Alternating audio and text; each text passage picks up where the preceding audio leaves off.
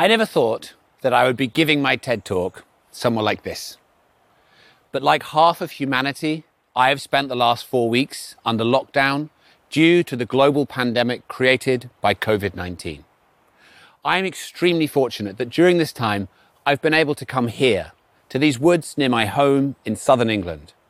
These woods have always inspired me. And as humanity now tries to think about how we can find the inspiration to retake control of our actions so that terrible things don't come down the road without us taking action to avert them, I thought this is a good place for us to talk. And I'd like to begin that story six years ago when I had first joined the United Nations. Now, I firmly believe that the UN is of unparalleled importance in the world right now to promote collaboration and cooperation. But what they don't tell you when you join is that this essential work is delivered mainly in the form of extremely boring meetings, extremely long, boring meetings. Now, you may feel that you have attended some long, boring meetings in your life, and I'm sure you have. But these UN meetings are next level, and everyone who works there approaches them with a level of calm normally only achieved by Zen masters. But myself, I wasn't ready for that. I joined expecting drama and tension and breakthrough. What I wasn't ready for was a process that seemed to move at the speed of a glacier, at the speed that a glacier used to move at. Now, in the middle of one of these long meetings, I was handed a note. And it was handed to me by my friend and colleague and co author, Christiana Figueres.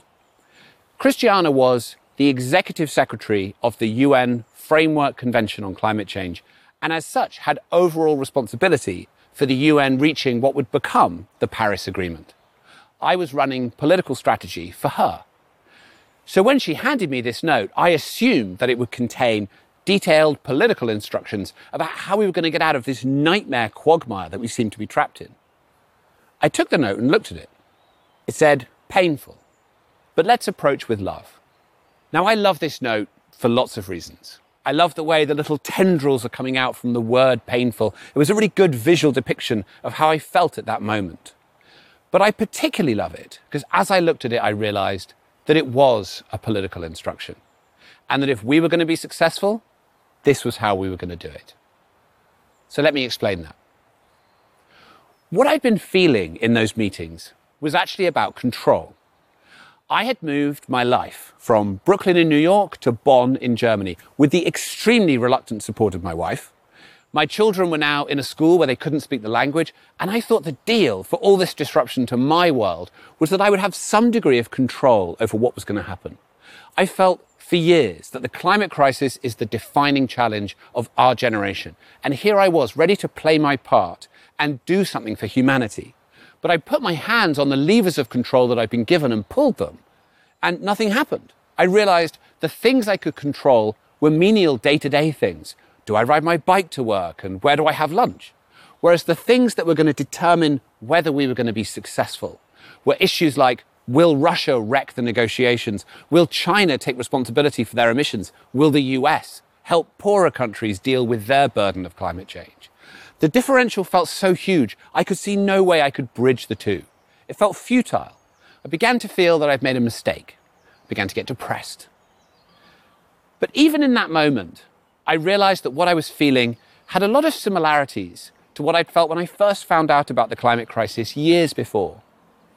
I'd spent many of my most formative years as a Buddhist monk in my early 20s, but I left the monastic life because even then, 20 years ago, I felt that the climate crisis was already a quickly unfolding emergency, and I wanted to do my part. But once I'd left and I rejoined the world, I looked at what I could control. It was the few tons of my own emissions and that of my immediate family, which political party I voted for every few years, whether I went on a march or two. And then I looked at the issues that would determine the outcome, and they were big geopolitical negotiations, massive infrastructure spending plans, what everybody else did. The differential, again, felt so huge that I couldn't see any way that I could bridge it. I kept trying to take action, but it didn't really stick. It felt futile. Now, we know that this can be a common experience for many people, and maybe you have had this experience. When faced with an enormous challenge that we don't feel we have any agency or control over, Our mind can do a little trick to protect us. We don't like to feel like we're out of control facing big forces. So our mind will tell us maybe it's not that important. Maybe it's not happening in the way that people say anyway. Or it plays down our own role. There's nothing that you individually can do, so why try? But there's something odd going on here. Is it really true that humans will only take sustained and dedicated action on an issue of paramount importance when they feel they have a high degree of control. Look at these pictures. These people are caregivers and nurses who have been helping humanity face the coronavirus COVID 19 as it has swept around the world as a pandemic in the last few months. Are these people able to prevent the spread of the disease? No. Are they able to prevent their patients from dying? Some they will have been able to prevent, but others it will have been beyond their control. Does that make their contribution futile and meaningless? Actually, it's offensive even to suggest that. What they are doing is caring for their fellow human beings at their moments of greatest vulnerability. And that work has huge meaning to the point where I only have to show you those pictures for it to become evident that the courage and humanity that those people are demonstrating makes their work some of the most meaningful things that can be done as human beings, even though they can't control the outcome. Now that's interesting because it shows us that humans are capable of taking dedicated and sustained action even when they can't control the outcome. But it leaves us with another challenge. With the climate crisis, the action that we take is separated from the impact of it. Whereas what is happening with these images is these nurses are being sustained not by the lofty goal of changing the world, but by the day to day satisfaction of caring for another human being through their moments of weakness. With the climate crisis, we have this huge separation. It used to be that we were separated by time. The impacts of the climate crisis were supposed to be way off in the future. But right now, the future's come to meet us. Continents are on fire. Cities are going underwater. Countries are going underwater. Hundreds of thousands of people are on the move as a result of climate change. But even if those impacts are no longer separated from us by time, they're still separated from us in a way that makes it difficult to feel that direct connection. They happen somewhere else, to somebody else, or to us in a different way than we're used to experiencing it. So even though that story of the nurse demonstrates something to us about human nature, we're going to have to find a different way of dealing with the climate crisis in a sustained manner. There is a way that we can do this. A powerful combination of a deep and supporting attitude that, when combined with consistent action, can enable whole societies to, to, take dedicated action in a sustained way towards a shared goal. It's been used to great effect throughout history, so let me give you a historical story to explain it. Right now, I'm standing in the woods near my home in southern England. And these particular woods are not far from London. 80 years ago, that city was under attack. In the late 1930s, the people of Britain would do anything to avoid facing the reality that Hitler would stop at nothing to conquer Europe. Fresh with memories from the First World War, they were terrified of Nazi aggression and would do anything to avoid facing that reality. In the end, the reality broke through. Churchill is remembered for many things, and not all of them positive. But what he did in those early days of the war was he changed the story the people of Britain told themselves about what they were doing and what was to come. Where previously there had been trepidation and nervousness and fear, there came a calm resolve. An island alone, a greatest hour, a greatest generation, a country that would fight them on the beaches and in the hills and in the streets, a country that would never surrender. That change from fear and trepidation to facing the reality, whatever it was and however dark it was, had nothing to do with the likelihood of winning the war. There was no news from the front that battles were going better, or even at that point, that a powerful new ally had joined the fight and changed the odds in their favor. It was simply a choice. A deep, determined, stubborn form of optimism emerged, not avoiding or denying the darkness that was pressing in, but refusing to be cowed by it. That stubborn optimism is powerful.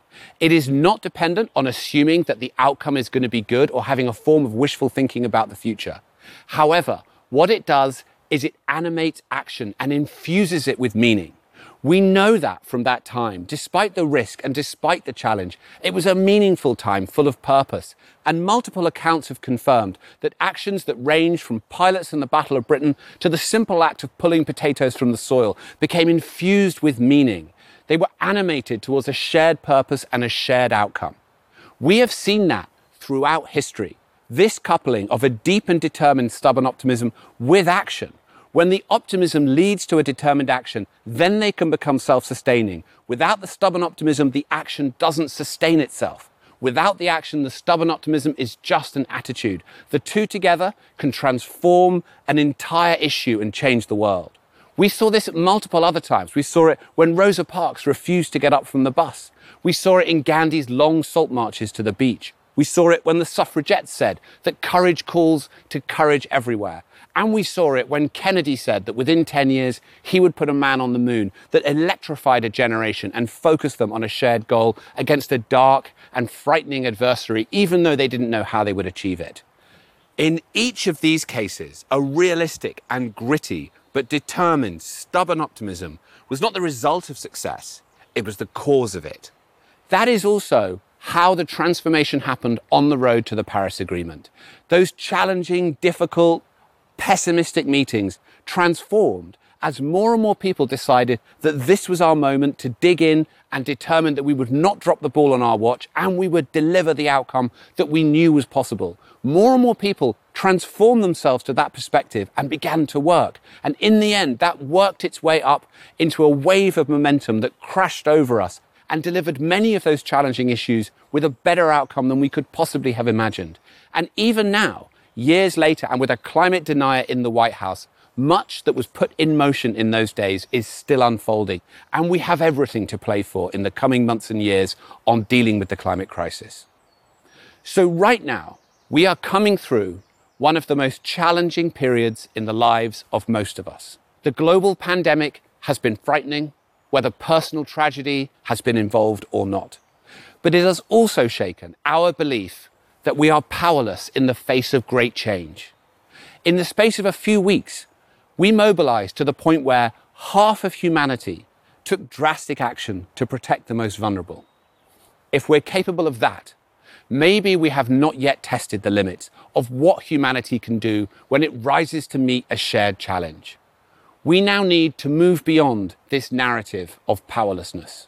Because make no mistake, the climate crisis will be orders of magnitude worse than the pandemic if we do not take the action that we can still take to avert the tragedy that we see coming towards us. We can no longer afford the luxury of feeling powerless. The truth is that future generations will look back at this precise moment with awe as we stand at the crossroads between a regenerative future and one where we have thrown it all away and the truth is that a lot is going pretty well for us in this transition. Costs for clean energy are coming down. Cities are transforming. Land is being regenerated. People on the streets calling for change with a verve and tenacity we have not seen for a generation.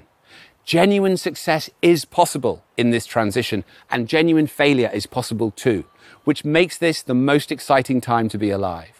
We can take a decision right now that we will approach this challenge with a stubborn form of gritty, realistic, and determined optimism, and do everything within our power to ensure that we shape the path as we come out of this pandemic towards a regenerative future. We can all decide that we will be hopeful beacons for humanity, even if there are dark days ahead. And we can decide that we will be responsible. We will reduce our own emissions by at least 50% in the next 10 years. And we will take action to engage with governments and corporations to ensure they do what is necessary coming out of the pandemic to rebuild the world that we want them to. Right now, all of these things are possible. So let's go back to that boring meeting room where I'm looking at that note from Christiana. And looking at it took me back to some of the most transformative experiences of my life. One of the many things I learned as a monk is that a bright mind and a joyful heart is both the path and the goal in life. This stubborn optimism is a form of applied love. It is both the world we want to create and the way in which we can create that world. And it is a choice for all of us. Choosing to face this moment with stubborn optimism can fill our lives with meaning and purpose. And in doing so, we can put a hand on the arc of history and bend it towards the future that we choose. Yes, living now feels out of control. It feels frightening and scary and new.